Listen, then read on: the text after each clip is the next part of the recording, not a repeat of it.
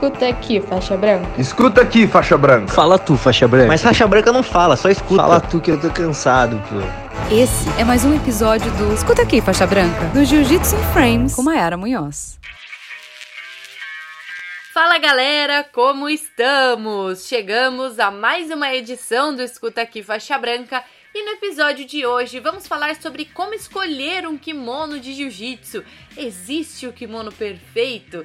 É difícil falar sobre isso porque existem objetivos diferentes, kimonos para objetivos diferentes, pessoas que praticam jiu-jitsu, sei lá, cinco vezes por semana, ou pessoas que fazem duas vezes por semana, e aí também precisa comprar um kimono mais durável e tal.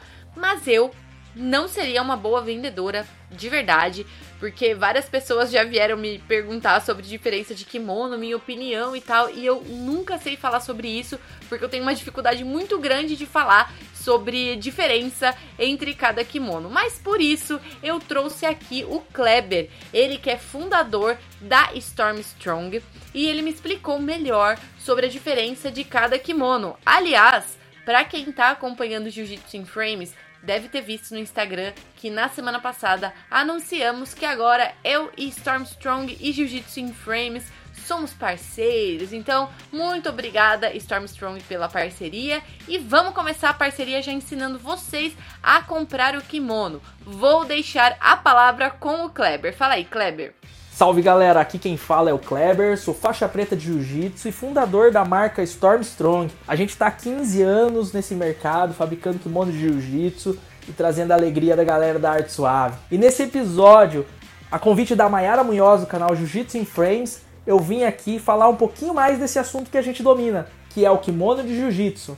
Então eu vou trazer dicas para vocês para saber qual kimono comprar e não cometer o erro de comprar o kimono errado e chegar na academia e passar vergonha. E logo que a gente faz a matrícula no jiu-jitsu, a gente depara com uma dúvida: qual marca de kimono a gente vai comprar? Qual marca que é melhor?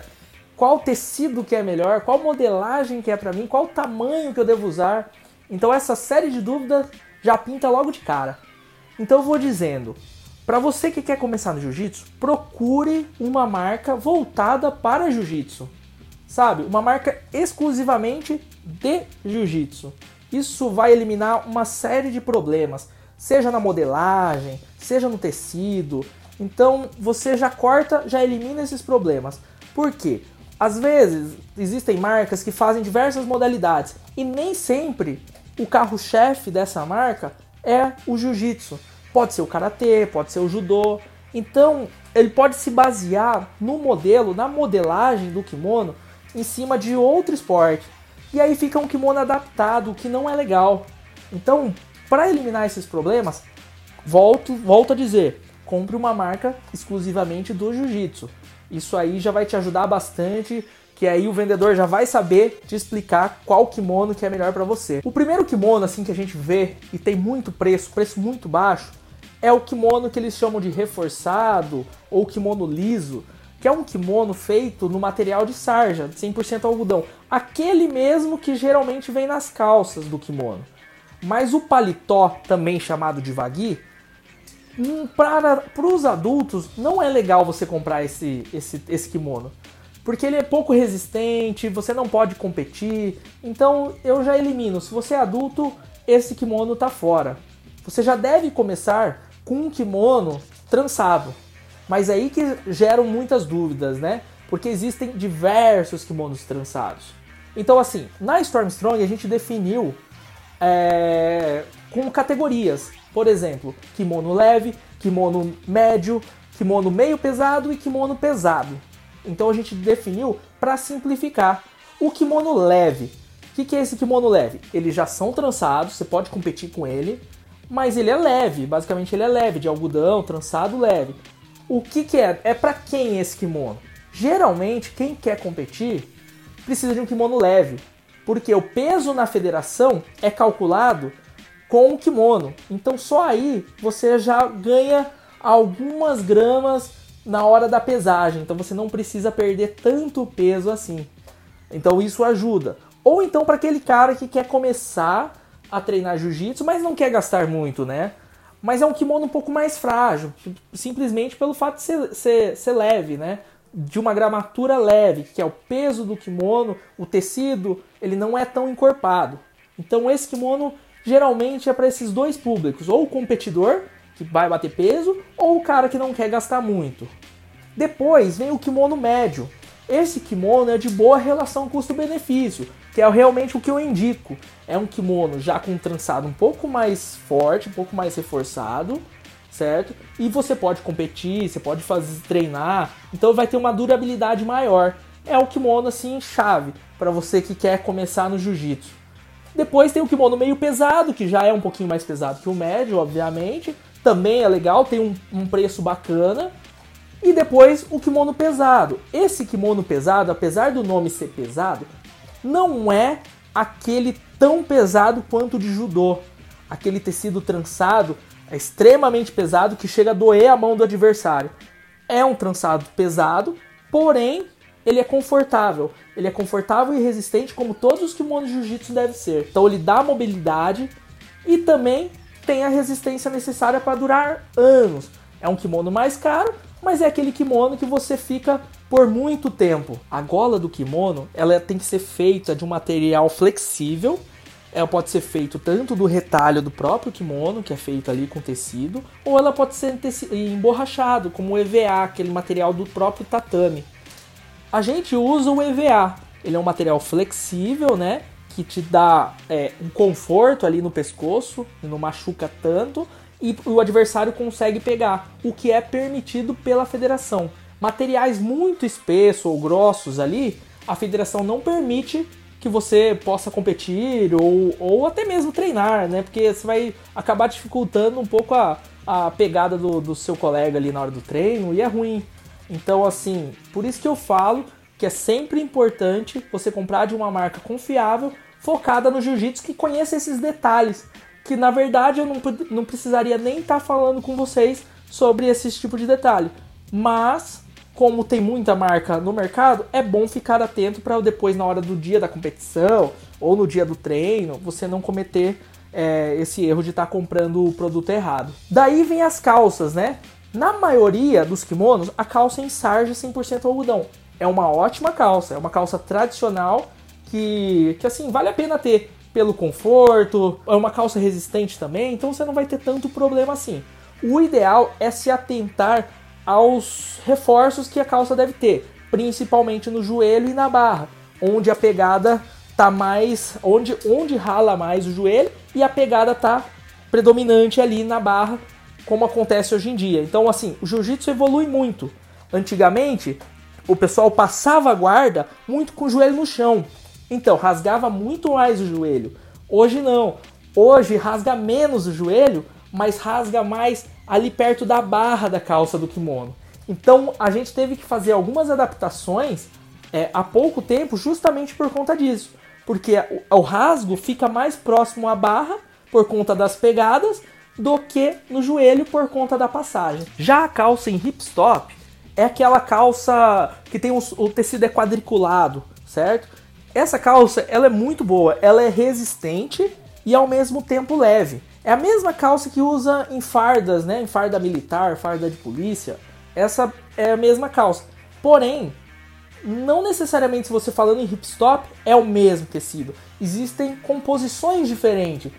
Pode ser de 100% algodão, pode ser tecido misto, 50 algodão, 50% poliéster, ou pode ser 100% poliéster, o que já não é legal, porque o 100% poliéster é proibido pelas federações pelo simples fato de ser escorregadio. Você faz a pegada, o adversário faz a pegada na sua calça, mas ela escorrega. E além de escorregar, queima a mão do adversário. Então a, a federação já proibiu esse tipo de calça esse tipo de hipstop que é 100% sintético, 100% poliéster, justamente por conta desses, desses pontos. Então você deve ficar atento para comprar o hipstop correto. Aproveitando que a gente está falando de calças, um detalhe assim importantíssimo que talvez no dia a dia você vai passar muita raiva é o cordão.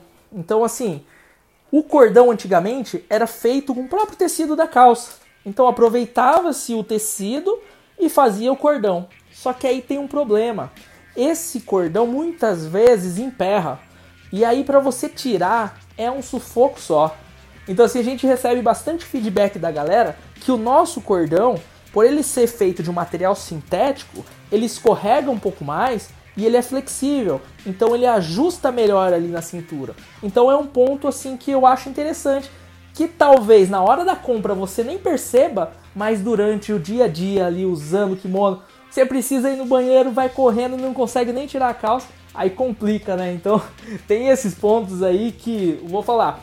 Só quem treina jiu-jitsu sabe do que eu tô falando. Vou interromper aqui essa sequência de. Essa aula, na verdade, vai, do Kleber, para falar sobre esse lance do cordão. Era uma coisa que eu realmente nunca tinha pensado que a gente precisava levar em consideração na hora de comprar o kimono e é realmente muito importante. Além desse caso aí que, que ele citou do banheiro, porque ninguém merece sair correndo do treino para ir no banheiro para não conseguir tirar a calça, é, também existe o caso de que o cordão pode entrar, né? Sabe? Naquele passador.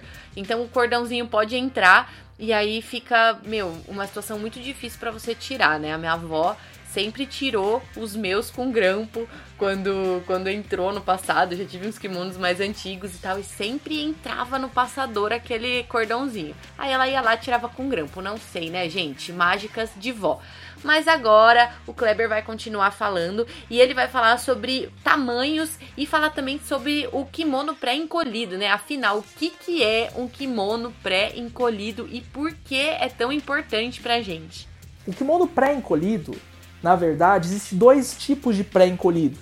Algumas empresas, a própria a empresa de tecido já faz o tecido pré-encolhido. Só que tem um problema, ele sempre vai ter um encolhimento maior, ele sempre vai encolher um pouco. Agora o, o, o encolhido, o pré-amaciado industrialmente, o que, que é? É o kimono sendo lavado na lavanderia industrial e entregue para você. É como se você já tivesse feito uma primeira lavagem antes. Então o kimono que vai chegar para você aí, você vai vestir e ele vai estar tá certinho, ele não vai encolher. Então isso aí também, é, esse ponto é importante, porque se um produto não é pré-encolhido, você já tem que mais ou menos calcular ali a taxa de encolhimento para que não ocorra o, pro, o, o, problema de você perder o produto, né? Verifica isso na descrição do produto, se ele é pré-encolhido ou se não é. Se for pré-encolhido, ótimo. O kimono que chegar aí vai ser exatamente o que vai ficar. E outro detalhe, assim, que, que acontece bastante: o pessoal recebe o kimono, verifica e fala: Nossa, ficou curto. Aí eu geralmente mando perguntar: Ficou curto quanto? Ah, ficou, ficou um pouquinho ali acima do ossinho do pulso ou do ossinho aqui da, do, do tornozelo. Isso é permitido, na verdade pode ficar até 5 centímetros mais curto que o osso do pulso ou o osso do tornozelo. Então, assim, quanto menor o kimono, teoricamente é melhor. Só que ele não pode ser tão pequeno a ponto do adversário não conseguir fazer a pegada. Você tem que estar dentro das regras. E a regra diz, então é muito fácil você conseguir esse material, o livrinho de regras, no próprio site da federação. Então é importante você ver exatamente qual, qual que é a medida exata que pode ficar ali o kimono para você usar e estar tá dentro da, dos padrões da federação. Aproveitando o gancho e falando sobre tamanho de kimono, essa é uma dúvida muito recorrente. Lógico, você vai entrar no jiu-jitsu, qual o tamanho que eu devo comprar? Cada marca tem uma tabela, tem uma modelagem diferente. Nós da Stormstrong usamos uma tabela com padrão brasileiro, padrão do biotipo brasileiro. Se você verificar lá, vai ter o peso e altura compatível. Mas assim, em alguns casos, a gente tem que fazer algumas adaptações. Exemplo, Muitas mulheres têm mais quadril, então às vezes a calça tem que ser um número acima. A gente costuma fazer esse tipo de, de adaptação. Nesse caso, a gente pede para o cliente entrar em contato com a gente e solicitar isso, ou tirar essa dúvida nos nossos canais de atendimento. Porque um kimono é, de tamanho errado incomoda demais, né? O kimono muito apertado, lógico, não vai dar muita mobilidade. O, o kimono muito grande vai dar muito pegada, muita pegada pro adversário e você não vai conseguir treinar. Então, você pode se basear dentro daquele daquela tabela, mas se tiver alguma dúvida, entre em contato com uma marca e passe seu peso de altura, passe suas características, seu biotipo, que normalmente dá para fazer esse tipo de alteração. Cores de kimono. As cores permitidas pela federação são elas preta, branca e azul royal. Azul marinho a gente vê muitos lutadores competindo, mas no livro de regras não diz que, que é permitido. Então é, rola essa dúvida aí que a gente precisa discutir um pouquinho mais a fundo. Mas as três primeiras cores que eu falei, elas são permitidas. Agora, dentro da academia, você pode chegar para o professor e perguntar qual a cor ideal, qual a cor que ele recomenda é, você comprar. Mas também, se ele deixar você livre, você pode escolher uma dessas três cores. O ideal é para você que é faixa branca, que está começando agora, é não comprar cores extravagantes ou camuflado já de cara, vermelho, por exemplo. Começa ali com as três cores básicas, branco, preto ou azul, e aí você entra pro jiu-jitsu certinho, sem, sem chamar muita atenção, né?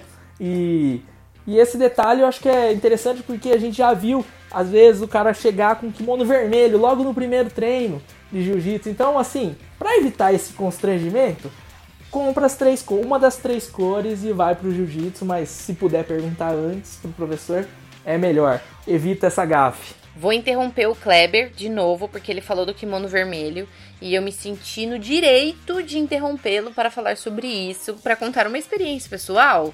Que o meu primeiro kimono foi vermelho, mas assim, eu sou uma pessoa ansiosa, né? Eu saí do primeiro treino, tinha 13 anos, né? Uma criança que não sabia, que não tinha um conteúdo na mão dela sobre como escolher o kimono perfeito.